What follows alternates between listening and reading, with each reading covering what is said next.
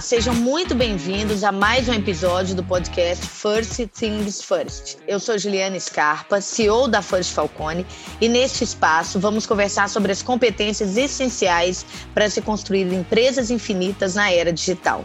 Tudo isto com a presença de convidados cheios de histórias para contar. O tema deste episódio é o Mindset Digital. E hoje temos como convidado o Sérgio Saraiva. O Sérgio foi CEO do RAP e hoje é sócio e advisor. Atua como board member em empresas como Stefanini Group e MedPass.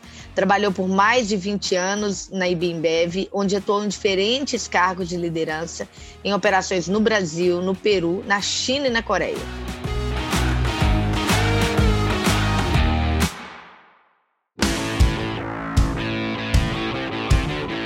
Sérgio, é um prazer ter você aqui. A gente quer ouvir um pouco mais sobre você, sua trajetória, suas histórias, momentos marcantes. Como que tudo isso se conecta ao tema desse episódio? Eu vou falar uma coisa que pouca gente sabe. Essa é quase que é exclusiva. Oba! Eu tenho 53 anos de idade, né? E... Não, primeiro eu quero saber em que água você bebe, tá, Sérgio? Só isso. Depois você vai me contar. Não tem cabelo. Ah, mas isso não quer dizer nada. Vai lá. Mas tenho 53 e aí com 14 anos 82, 83 aí, eu fiz pela primeira vez um curso de programação. E aí as pessoas falam assim, nossa, como que era isso? Era COBOL, eram umas fichinhas assim, não desse tamanho, mas uma, caixa, uma imagina uma cartela maior, onde você furava e, e, era binário, você só tinha na ficha 0 e 1. Um. Então entenda mesmo, não existia alfabeto, não existia nada, você programava e a combinação de 0 e 1 um era uma letra, e imagina como não era difícil programar. Então saiu um programa com quantidade enorme de cartões, e aquilo ali, quando dava problema, era uma, uma coisa assim, infindável você tentar descobrir onde estava o erro, né? Então, era realmente muito difícil. Então, isso, a primeira coisa, assim, eu acho que eu já gostava desde de 14 anos de idade, de 13 anos. Depois eu tive a oportunidade de fazer um curso de análise de sistemas e de programação de 88 a 90, pré-internet. Então, eu diria que sim, eu sempre gostei de coisas diferentes, sempre gostei de inovação, sempre gostei de, de raciocínio sistêmico, e acho que é isso. Então, durante a minha vida, eu passei, então, essa, essa fase de aprendizado.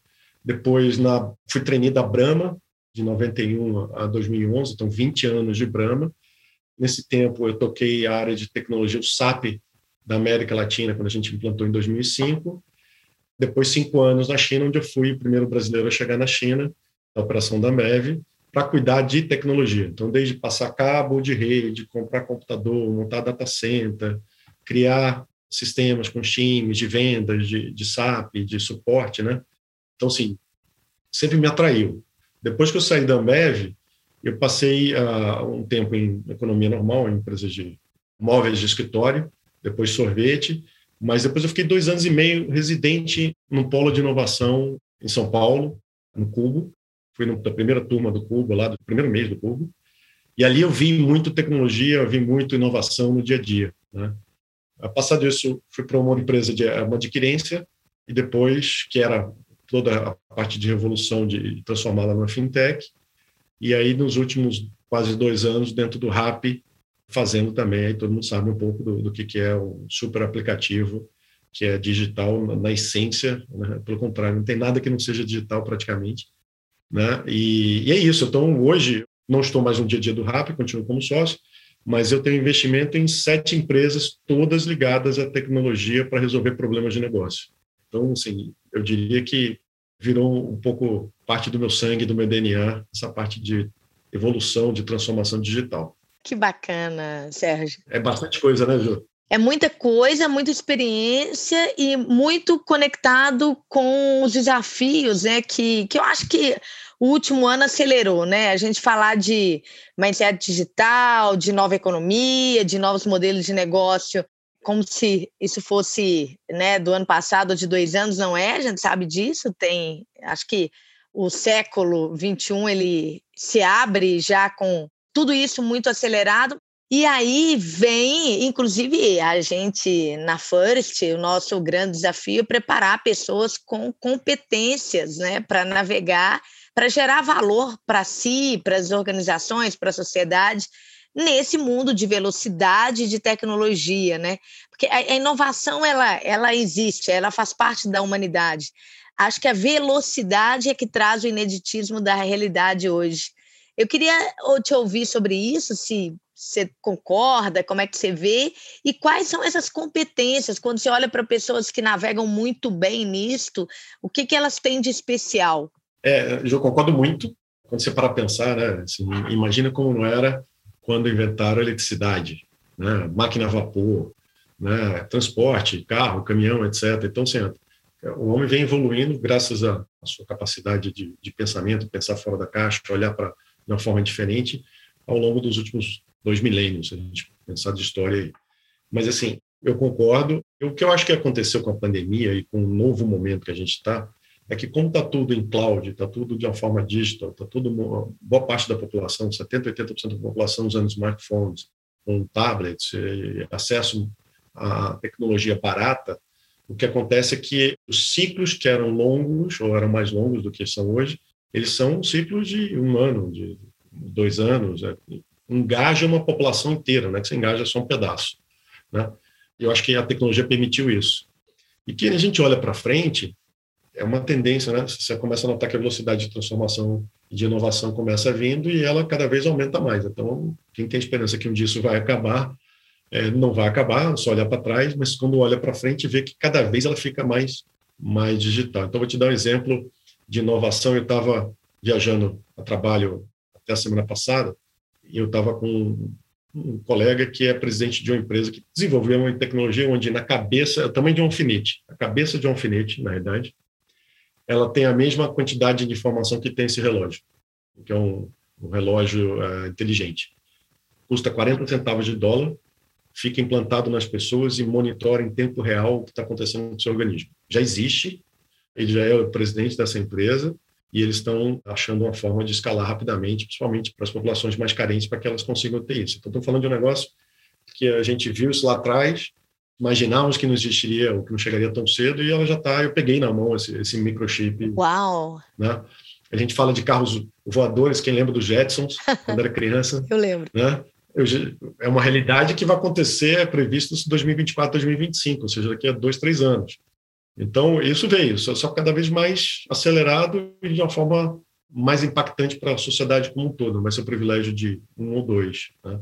Então, eu acho que é bom estar preparado. E aí, as competências que, que, você me perguntou, que eu acho que é importante para a First, aliás, o segundo evento da First que eu participo, admiro, parabéns, Ju, e parabéns à equipe toda. Ah. Você está fazendo algo muito, muito relevante, né? Mas é, não, não é elogio da, da boca para fora, não. Tenho acompanhado e, e tenho recebido feedbacks muito importantes também sobre o, o, trabalho de vocês. Ah, que bacana. Falando sobre competências, Ju, acho que tem uma coisa que acho que o ser humano sempre teve, mas acho que talvez nem todos, só que agora cada vez mais todos a maioria vai precisar ter, que é um conceito que é aprendizado contínuo. Aprendizado, as pessoas não param de aprender quando saem da escola, né? É o que em inglês fala lifelong learning. Né? Você vai aprender a vida inteira, você pode estar estudando com 50, 70 anos, tem que estudar, tem que ler, tem que fazer curso, tem que assistir vídeo, porque a evolução não vai parar quando você fizer 70 anos. E você vai viver até 90, 100. É bom estar preparado para isso, né? Então, acho que lifelong learning, ou seja, aprendizado simplesmente contínuo. Eu acho que é uma característica importante para ter como competência. Outra importante é experimentar, testar, acertar, errar, aprender com erro, continuar aprendendo e crescendo. E aí, para testar, experimentar, tem que ser destemido, né? Então, tem que ser uma pessoa que tenha coragem, que tenha atitude, que tenha vontade de fazer. Aí, nesse ambiente como um todo, uma outra característica que eu acho bastante relevante é a colaboração. É aprender a trabalhar em time, aprender a trabalhar que ninguém sozinho vai chegar mais rápido e melhor, vai chegar junto, em colaboração como time. E acho que talvez uma última coisa que me vem à cabeça é, obviamente, saber duas coisas juntas até. Codificar, programar, entender a visão sistêmica, entender como as coisas se relacionam. E aí, nesse programar, usar muito dado, muito, muito dado, entender que as decisões baseadas em dados, elas não são, são melhores, elas são mais rápidas e normalmente elas são as soluções que dão mais certo. Então, acho que falei muito, mas acho que essas competências são as competências que eu vejo como sendo atuais e que elas serão nos próximos dois, três, cinco anos. Acho que elas não vão mudar. Ó, oh, falou muito não, ouro. Ouro pra gente, para quem está nos ouvindo. Você é uma pessoa muito experiente, a gente quer muito te ouvir, Sérgio. Então não nos poupe. Tá bom.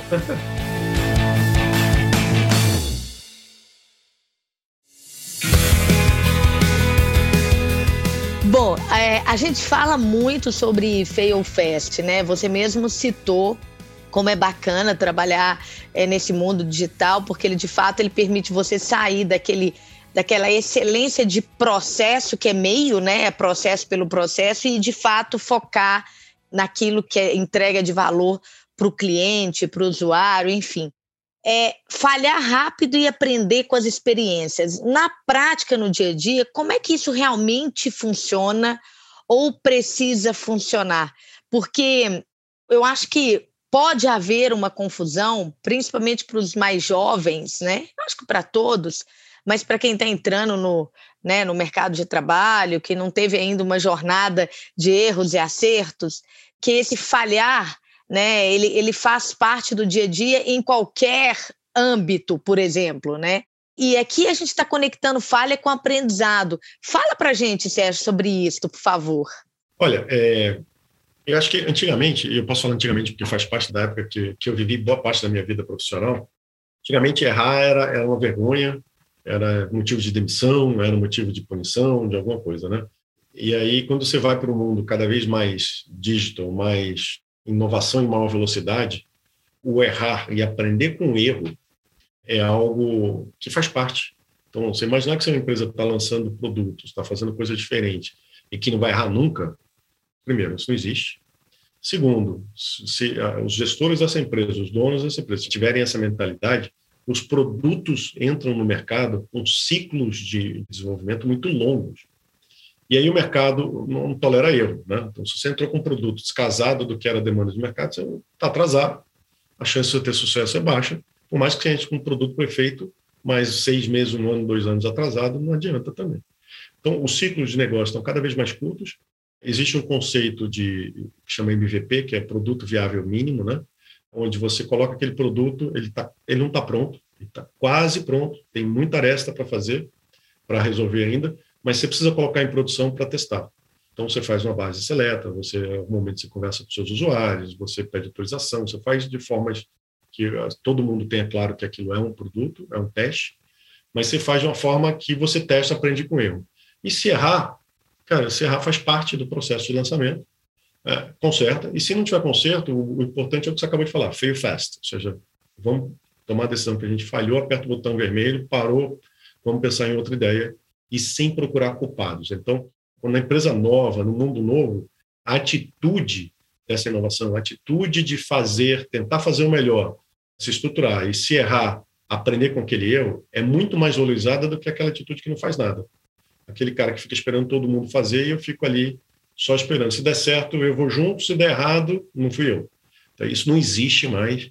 É importante para todo mundo ter isso na cabeça, porque essa cabeça de, de inovar, e inovar não quer dizer só com tecnologia, gente. Inovar significa atender o cliente melhor, significa fazer o processo que está fazendo melhor, significa muitas vezes sem tecnologia, só pensar em melhoria do que você já faz de uma forma diferente. Pode ser desde limpar uma área, pode ser desde desenvolver é, um processo que não tem automação. Mas isso é muito importante entender. Inovar é no dia a dia, não necessariamente só digital. Né? E Fail Fast, para mim, é, é, gerando aprendizado é a coisa que, que todo mundo deveria ter, é o modelo mental que todo mundo deveria ter. No preço de um Fusca, na velocidade de uma Ferrari, né, Sérgio? De preferência. É, exatamente. Olha, que definição, definição perfeita, eu vou usar isso, é, mas é isso mesmo. Então, tem projetos antigamente, os produtos ficavam prontos em um ano, seis meses, dois anos. Nossa, não tem isso. As montadoras, elas, os ciclos que eram cinco, seis anos de desenvolver um projeto, hoje são ciclos de um ano, um ano e meio no máximo, para um carro inteiro, imagina. Nossa, é de fato é outro mundo. E Sérgio, você tocou um pouco nesse falando sobre mindset linear, que é processual, e o mindset de teste e experimentação, né? Você falou um pouco né, de antigamente, do tempo e etc., e hoje como a gente precisa funcionar. Então, a gente está conceituando dessa forma, né? O mindset linear e o mindset de teste e experimentação. Como que você pensa que o profissional deve navegar nesses dois modelos? Eles podem coexistir ou não? Qual é o racional aí para a gente utilizar um ou outro? Eu acho que eles, eles devem coexistir. Porque eu vou dar um exemplo de, de empresas gigantescas de tecnologia, né? que tem até patrimônio, valem na bolsa um trilhão de dólares. O que acontece é o seguinte: se todo mundo inovar numa empresa, quem toca o dia a dia? Então, essas empresas normalmente elas têm eh, uma área de pensamento ou de atitude linear, né? E uma área de, de inovação. Então, desenvolver um produto, testou aquele produto, aquele produto se mostrou viável, tem escala, traz para o pessoal que vai entregar, porque aquilo ali, o cliente espera a mesmo, o mesmo atendimento em qualquer momento que ele estiver entrando, tendo interação com a empresa. O que, é que eu quero dizer? Vou dar um exemplo simples. É, é a Apple. A Apple mudou o modelo de, de atendimento para lojas há 15 anos atrás, uh, continua valendo, e ela inovou, colocou o modelo, então alguém estava olhando a parte não linear, pensando, testando produto, isso vale para loja, vale para produto, vale tudo. Uma vez que aquilo ficou pronto, comprovado e validado pelos consumidores, ela traz para alguém que vai executar aquilo e que vê melhorias marginais àquele modelo de negócio. Obviamente, deve participar, inclusive, dos projetos de inovação das novas features, dos novos produtos. Porém, alguém tem que ter essa rotina. Então, imagina que uma fábrica de cimento, que uma fábrica de roupas, etc. e tal, eles têm que coexistir. E aí o que acontece, eh, Ju, é que as pessoas têm competências diferentes. Então, algumas pessoas têm mais facilidade para desenvolvimento de novos projetos, inovação, etc. E, tal, e tem outras pessoas que têm mais competências mais sólidas para executar, para melhorar a rotina, etc. Então, o segredo é, aí para o nosso ouvinte, é por que, que você se encaixa em cada um deles, acho que é importante. As pessoas tendem a gostar só de coisas novas, cuidado, porque isso é uma competência que você tem, pode desenvolver, mas se você não tiver e ficar no lugar, no modelo errado de negócio, ou seja, sou uma pessoa muito processual, muito de, muito de pensamento linear, não sou uma pessoa criativa, não, não entendo como desenvolver novos projetos, e eu quero ficar em inovação, você não vai performar bem. Então, acho que aqui é encontrar o perfil certo, para que cada um possa se sentir bem, performar melhor e aí ficar feliz e ter o seu espaço de crescimento é, natural. Muito bacana. Eu, você está falando, eu estava pensando um pouco como é que a gente funciona aqui na First, né?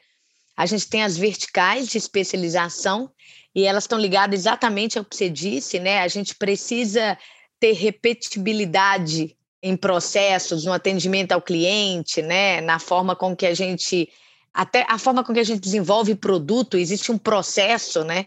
E aí a gente trabalha nos squads eh, de inovação. É, e, assim, e são competências distintas, assim, e, e não tem certo, tem errado. Tem o que você tem mais facilidade, que te engaja mais, né?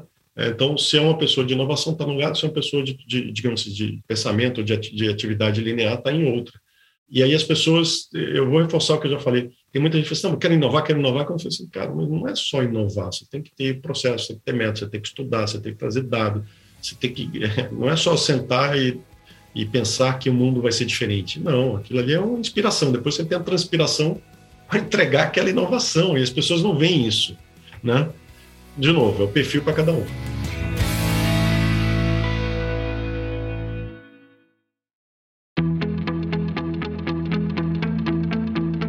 Sérgio, na sua visão, quais as competências digitais que o profissional precisa dominar, né? Então, às vezes a gente fala de competências digitais no mercado, as pessoas vão logo pensando do programador, do cientista de dado, são os caras que põem a mão na massa para construir, né, enfim, produtos, serviços, enfim, informações para tomar de decisão. Mas os profissionais, líderes ou não, né, eu acho que cada vez mais quando você fala até sobre inovação, não necessariamente passa por tecnologia, é verdade absoluta, né? Inovar é resolver de forma diferente um problema, né? Mas a tecnologia está aí para potencializar tudo isso e fazer em escala, né? Como você também comentou em algum momento. O que, que você acha que as pessoas precisam saber, né? Em termos de tecnologia, de modelo de negócio, né? Para implementar soluções e transformações na velocidade necessária? Eu acho o seguinte, é, Estou falando de modo geral, né? Aqui eu estou tentando pensar desde que seja uma pessoa que trabalha numa fábrica de cerveja, cimento, é, para qualquer programador, desenvolvedor, produto, etc. Né? Eu acho que tem que ter. Primeira coisa é um modelo que pensar que pessoas são um grande diferencial de qualquer processo. Então, engajar pessoas, seja você mesmo, seja o time, sejam outros times, então acho que essa competência de saber engajar, de interagir, de saber ouvir, de saber participar, é, de dar, dar espaço para o outro se expressar, de testar modelo. Isso eu estou pensando aqui pode ser em qualquer fábrica do mundo. E olha que eu morei em, em vários lugares do mundo. Então, para mim, isso, esse é o primeiro modelo. Assim, pessoas com grande diferencial, uh, interagindo em grupo, trabalhando em grupo, em colaboração. É um modelo que é não negociável. Não é que seja do presente, é não negociável mais. Nesse modelo mental, uh, pessoa que montam times de soluções ágeis. De novo, estou falando aqui sem, sem ligação nenhuma à tecnologia. Uh, se você for em tecnologia, você tem denominação até específica. Mas pessoas que pensem em agilidade. O que é agilidade? Poxa, eu posso fazer pequenos pedaços e testar aos poucos, ou eu vou fazer tudo e esperar um longo tempo e ter o risco de, desse processo ficar defasado até em termos de, de alinhamento com, com o cliente, com, com o que quer que seja. Então, pessoas, colaboração, agilidade. Para mim, esses três são inegociáveis em qualquer atividade que você faça hoje em dia. Né? E aí, quando você fala especificamente de outras atividades que requerem um pouco mais de aprendizado, em termos de tecnologia, eu diria assim: as pessoas têm que saber codificar, têm que saber entender o raciocínio, não é programar, todo mundo saber programar, mas entender o raciocínio lógico, o raciocínio sistêmico. Né? Então, como as coisas se encaixam, o que eu faço aqui com a relação de causa e efeito, com a relação de ponta a ponta que deveria ser avaliado de um determinado processo, que é essa visão sistêmica que eu estou mencionando. Idealmente, quem está no escritório, quem está numa função que possa de fato aplicar, é ter conhecimento de como de fato codificar, né? Para quê? Para que entenda como melhorar o sistema, porque cada vez mais a gente vai ter sistemas operando, né? Então, se você não entender como funciona, se não puder contribuir, se não entender o raciocínio, como ele fecha de ponta a ponta, é um tempo que você está perdendo em relação aos demais que não, não faz sentido. Né? Excelente. E, Sérgio, na sua visão, os maiores desafios de agora, olhando cinco anos para frente? Cinco anos? não sei. Cinco anos, dois, vai. Eu peguei pesado. Cinco Não. anos, você está de brincadeira, né? Lembra é. daqueles planos estratégicos, é. próximos cinco anos, né? Esqueça. É. Pode ser dois, tá? Vamos lá. 2025 é o marco. É, hoje, o planejamento estratégico das empresas que eu estou, a gente tem feito planejamento estratégico de três meses, porque o mundo muda tanto, não acho quando você fala de tecnologia. Então, vamos fazer dois ou três anos aí, o que, que você está sugerindo, João?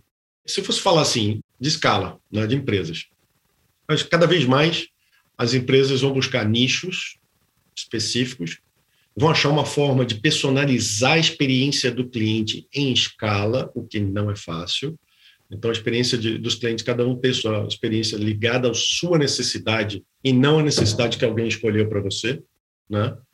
Ah, vejo nas empresas mais inteligentes, no sentido de usar dados, dados e dados para tomar essas decisões escaláveis, que eu acabei de explicar, usando uma tecnologia de chama IoT, né, que é máquina falando com máquina, isso já é uma realidade, já chama de da revolução industrial 4.0, né, da indústria 4.0, IoT, e aí tudo isso junto usando inteligência artificial, né?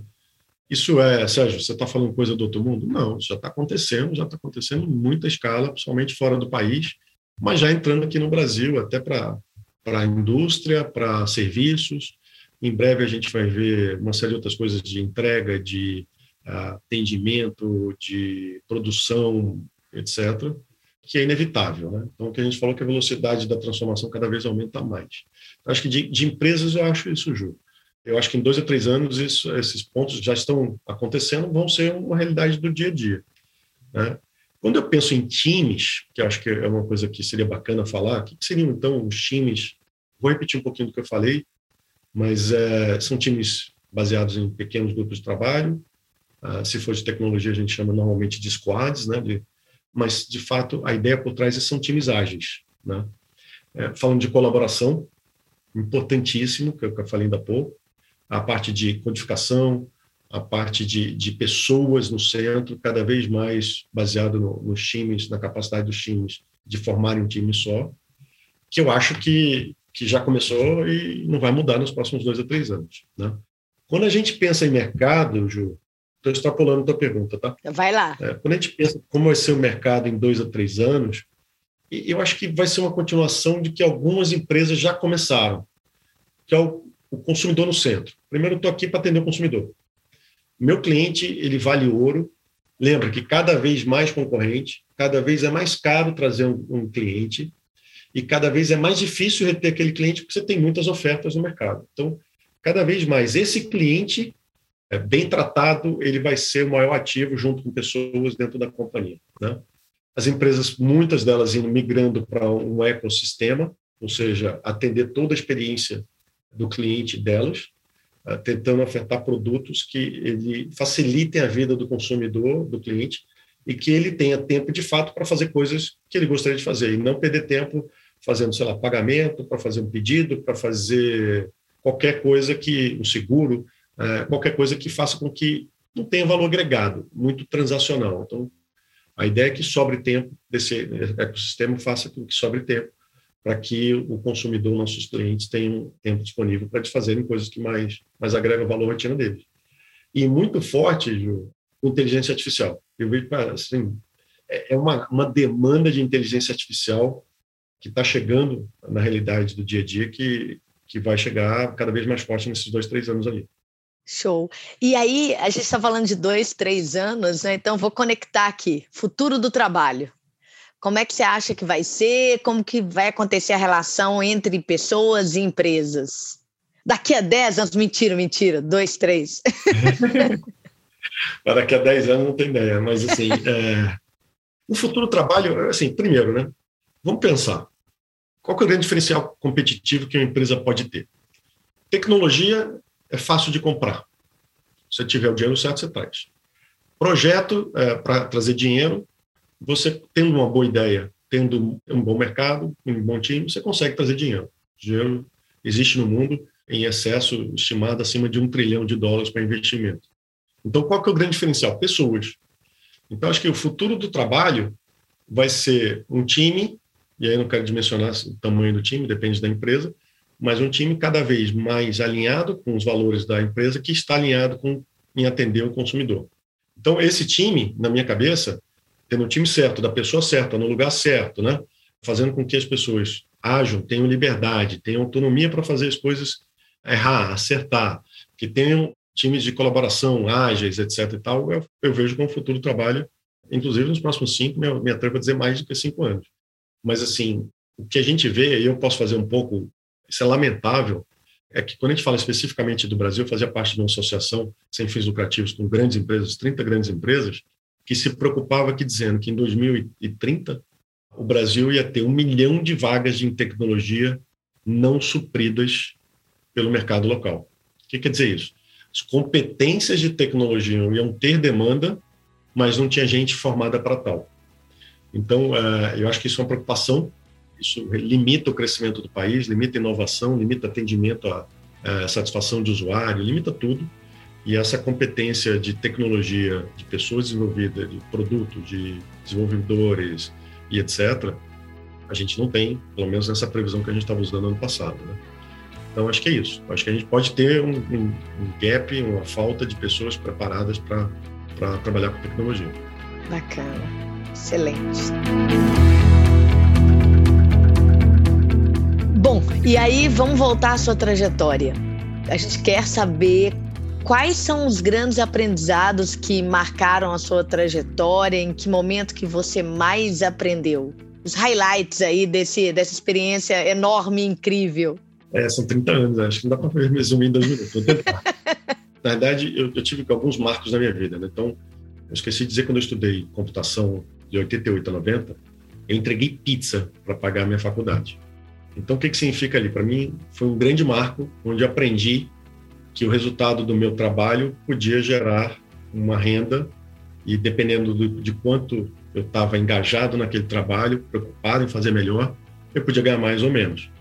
Então, de uma maneira muito rápida, eu começava a trabalhar das 5 às 10, segunda a sexta, segunda, quinta, sexta até as duas da manhã, sábado até as duas da manhã.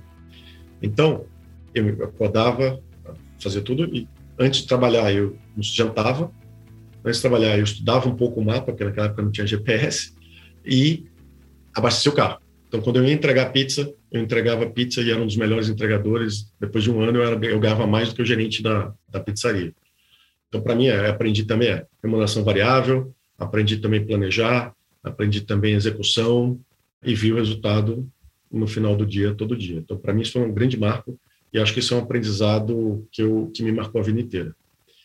A outra foi quando treinei da Brahma, na época da Brahma, que afinal foi uma carreira de 20 anos, onde eu aprendi é, a gente aprende na vida, e aí eu entendi depois, fazendo várias tarefas, não só na escola, não só em trabalhos, mas na execução. Aprendizado fazendo, metendo a mão na massa, sujando a mão de graxa ali, é dito que 70% do ser humano adulto ele aprendeu do que ele sabe, ele aprendeu fazendo. Então, dentro da como trainee, eu, tive a oportunidade de rodar todas as áreas de uma companhia. Então, hoje eu falo de vendas, de compras, de finanças, de RH, de industrial, de tecnologia, porque eu aprendi fazendo. Então, acho que a experiência de procurar ter um rodízio, seja em qualquer área, pode ser na mesma, pode ser dentro de uma área industrial, dentro de uma área financeira, mas fazer um rodízio de atividades faz, é planejado de uma certa forma, na maioria das vezes, faz com que você aprenda e aquele aprendizado fica para o resto da vida. Um outro aprendizado que eu tive foi fora do país, que eu tive a oportunidade de ir para a China, que é uma cultura absolutamente distinta da nossa, e a gente acha que a gente é, digamos assim, superior, etc. E tal. A gente vê que o mundo é diferente, o mundo tem outras linhas de pensamento e algumas delas são muito melhores que a nossa. Então, ser flexível, entender outras realidades, entender que é, o que a gente faz não é melhor de forma nenhuma no mundo tão facilmente, para mim foi um aprendizado muito grande na China, onde muito aprendizado que na época da companhia foi absorvido na China virou prática mundial. Né? Então, aprender a viver nesse ambiente. Ah, mais um é a RAP. Né? A RAP é ir para um mundo 100% digital, escalável, crescendo de uma forma acelerada pela pandemia, eh, multiplicando o, o crescimento muitas vezes, né? crescimento de, de uma semana para outra, de percentuais que empresas não crescem em, em ano.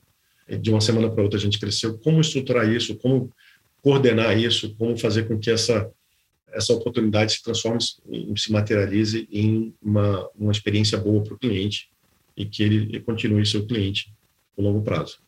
E a última como empreendedor, né? Quer dizer, como sou hoje, já era no passado um pouco, mas bastante agora, que é os erros e acertos, a velocidade, a decisão, a cabeça de empreendedor, que é radicalmente diferente em termos de é, pensar de curto, médio e longo prazo. Pagar a conta de amanhã afinal de contas é o seu dinheiro, é o seu seus sócios, mas ao mesmo tempo ter uma visão de médio e longo prazo para fazer com que a empresa cresça. Então, foram aí, sei lá, cinco experiências que vêm à cabeça de uma maneira muito breve. São realidades complexas, né, vividas. Isso é muito bacana, né? Te dá uma dimensão gigantesca, né, sobre negócios, gente, alavancas de sucesso, né, Sérgio? E de fracasso, viu, Ju? Por que, por que de fracasso? Porque a gente acaba de falar, né? A gente aprende com os erros, errar rápido. Então, nem tudo deu certo, muita coisa deu certo, mas muita coisa também deu errado. E a gente não tem que ter vergonha desses erros, entendeu? Esses erros fazem parte do aprendizado. É isso. É onde a gente mais aprende. Sem dúvida. Tem uma grande conquista, ou duas, ou três, alguma coisa que você queira falar, puxa, isso aqui marcou ah, tem, cara, tem. A gente também tem, tem grande fracasso também, mas assim, é, eu, eu, diria o seguinte: a China, para mim, foi uma grande conquista. Eu fui o primeiro brasileiro da companhia, pra, da Ambev na época, para mudar para lá, começando do zero, trabalhando cinco anos. A gente comprou, a gente fez, sabe, abriu fábrica, mudou o modelo comercial, mudou tudo. E aí, cinco anos depois, saí deixar uma operação com 45 mil funcionários operando. Não foi moleza, não. E eu, na época, cuidava de tecnologia e dois anos depois eu acumulei tecnologia e recursos humanos para uma operação desse tamanho. Então, para mim, foi para mim uma grande conquista. E a China continua desempenhando super bem e foi um grande, como eu disse, um grande aprendizado. E a outra, mais recente, é, foi da RAP, né? Acho que visível, o mundo passou e invisível que a gente fez no Brasil, né? Numa velocidade incrível. Eu não fiz nada sozinho em nenhum desses dois casos, mas ter participado, ter em algum momento eh, liderado esse processo foi um aprendizado que marcou. Tenho uma tatuagem aqui para o resto da vida. Perdi muito cabelo também, né? Perdi muito cabelo. não tenha dúvida. Metade ficou lá. Metade ficou lá, sei não, hein? Acho que até mais. e Sérgio, a gente tem. Estamos indo aí para a parte final do nosso bate-papo. E a gente tem duas perguntas clássicas aqui do nosso podcast. Então, a primeira delas é: qual é a pergunta que nunca te fizeram e que você gostaria de responder? é... Olha, como é que é o Sérgio fora do trabalho? Boa. Como é que é? Eu sou, eu sou uma pessoa, e é obviamente quem conhece mais próximo que, que consegue ver, né? Sou um cara super simples. Falo com todo mundo, falo com qualquer pessoa, falo na, na banca de vista, falo no poteiro, no, no posto de gasolina, sabe? Falo de futebol, falo de qualquer coisa. É, eu sou um cara muito simples. É, eu sou filho de funcionário público e minha mãe não trabalhava. Então, assim, de casa, é, a vida não foi fácil. Então, isso, isso me trouxe essa humildade, essa, essa, essa simplicidade mesmo. Então, eu faço muito trabalho voluntário, sou muito família, né? E acho que é isso. Acho que acho que nessa simplicidade faz com que a gente consiga fazer, conseguir trazer essa empatia, né, com as pessoas, faz com que a gente consiga fazer as coisas com maior engajamento das pessoas, né? Com, é isso. Acho que essa é essa a pergunta. Conectar a essência, né, Sérgio? As pessoas no final se conectam a essências. É, é, é isso. E e aí quando você consegue engajar, quando você tem essa conexão, né, que você está falando, o que acontece? É, as coisas ficam mais fáceis. As pessoas se preocupam com você porque sabem que você preocupa com elas, né? Então, as coisas são menos traumáticas, as mudanças, as melhorias, o que seja. Bacana. E aí a segunda, qual que é a pergunta cuja resposta você ainda não encontrou? Pois é, tem muita. aí tem um monte, né? Eu vou escrever um livro sobre. é. Não, mas eu ainda acho, eu ainda acho, sabe, assim, não, não é que tem uma resposta certa mas é uma dificuldade, porque cada caso é um caso. Como, de fato, mudar o hábito do consumidor para aquilo que você gostaria de ofertar? Né? Então, cada consumidor é diferente, não é uma ciência exata, cada um tem uma persona diferente, uns hábitos diferentes. Então, eu ainda não achei uma pergunta precisa, é uma pergunta muito macro. Talvez seja essa única que me vem à cabeça nesse momento. Mas tem um bando, tem, tem um bando de perguntas não respondidas. Excelente. Bom, e para a gente encerrar, Sérgio, você tem um recado que você gostaria de mandar para quem está nos ouvindo? Alguma coisa que a gente não falou? Fica à vontade. Essa é uma pergunta boa também. é, se eu pudesse deixar uma mensagem aqui, eu deixaria é, uma mensagem que eu falei lá no início, bem no início, que é o seguinte: as pessoas, nós temos que acostumar que, primeiro, é, o aprendizado tem vindo numa intensidade tão grande que a gente tem que se preocupar em aprender. O mundo está mudando, e o aprendizado está sendo ofertado. Se você não, não for buscar, ninguém pode fazer isso por você. Então, é o conceito do lifelong learning. É, cara, não tem tempo? Tem. Usa um podcast, vai no, tá no ônibus, você está ouvindo, está no metrô, você está ouvindo, sabe? Tá, tá correndo, tá caminhando, tá fazendo qualquer coisa, você pode ouvir, pode aprender, é, vai aprender coisas novas. A internet hoje tem absolutamente tudo que você quiser nesse, nessa vida, está disponível lá. Então, o que, que falta? Atitude. Então, essa atitude de lifelong learning, de aprendizado contínuo, até se tiver 70, 80, 90 anos, para mim, é a mensagem que eu queria dar. Eu penso nisso, uh, eu estudei bastante, vindo uma planilha simples, como eu falei, né? Mas, assim, eu acredito que o grande diferencial competitivo na vida são pessoas, pessoas com atitude e com conhecimento. Né? Atitude é difícil ensinar, conhecimento a gente consegue ter. Então, uma mensagem simples, objetiva, é aprendizado contínuo o resto da vida, mesmo que você tenha 50, 70, 90 anos.